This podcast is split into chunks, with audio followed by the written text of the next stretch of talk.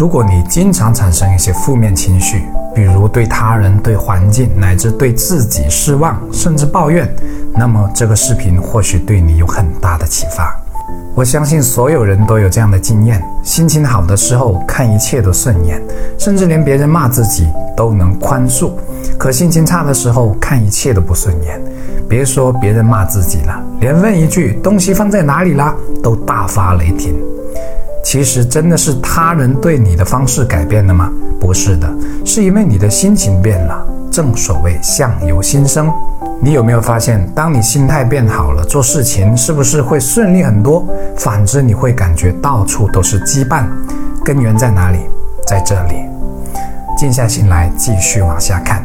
我们时刻需要记在心中的事，除非我们有能力改变他人、改变环境，否则抱怨是一无是处的，而且会产生负面影响。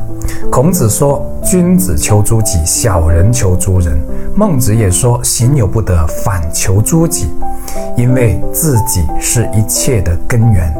之前讲过一期视频，叫做“要痛苦就去改变他人”，大家可以看一看。人与人之间只有影响的深和浅，并无法真正改变一个人。社会环境那就更不用说了，那可是几辈人的事情。既然如此，就只有慢慢改变自己这一条路。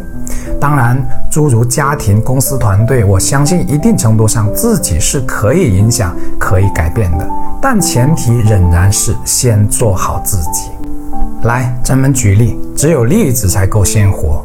在我做视频的头三个月里，我有时很灰心。灰心是因为我明明感觉那么好的视频，为什么不给我流量？有时感觉这平台真是不公平。可后来你知道发生什么了吗？我一次次回顾，才发现我曾经认为很好的视频真的很一般。如果我一直停留在感觉自我良好的阶段，我永远都做不起来。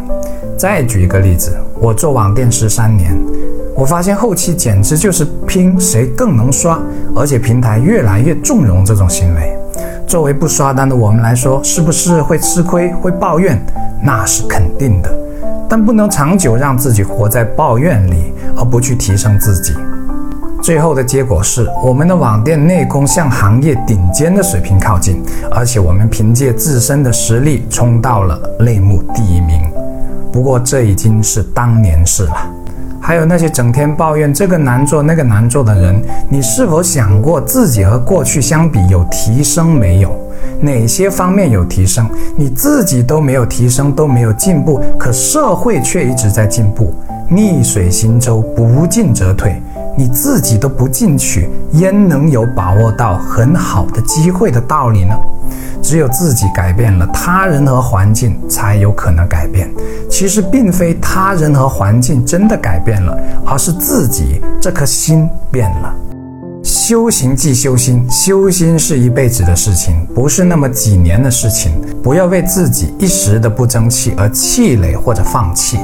只要你是向上向阳并务实的，剩下的交给时间就好了。那怎么让自己总是保持向上向阳的力量呢？我认为，第一是读书，在书中与智者能人为伍。比如在绝望中寻找希望，唤醒心中的巨人，就曾经给了我很大的力量。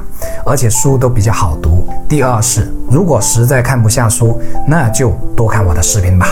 当然，外界的一切都只是一时的工具，这些工具最终是为了内化于心，让自己自身强大，让自己就有力量去自我推动。这是一个唤醒潜能的过程。最后，请记住，你其实很了不起。我是谢明宇，关注我，一起解惑人生。